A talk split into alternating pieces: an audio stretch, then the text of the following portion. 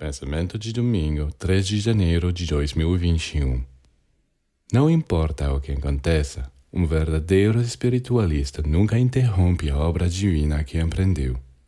Mesmo em meio às piores provações, ele disse a si mesmo: Esta é mais uma boa oportunidade para mobilizar e controlar todas as forças hostis ao serviço de meu trabalho. Enquanto a maioria dos humanos, mesmo que nada de mal lhes aconteça, conseguem destruir com a sua negligência tudo o que ganharam de bom. Então aí está. Nós criamos, destruímos, criamos, destruímos. E por isso que não estamos obtendo resultados. Para obter resultados, devemos apoiar o trabalho espiritual que empreendemos, ou seja, colocar tudo ao serviço deste trabalho. O bom, o mal, as alegrias, as tristezas, as esperanças, o desânimo.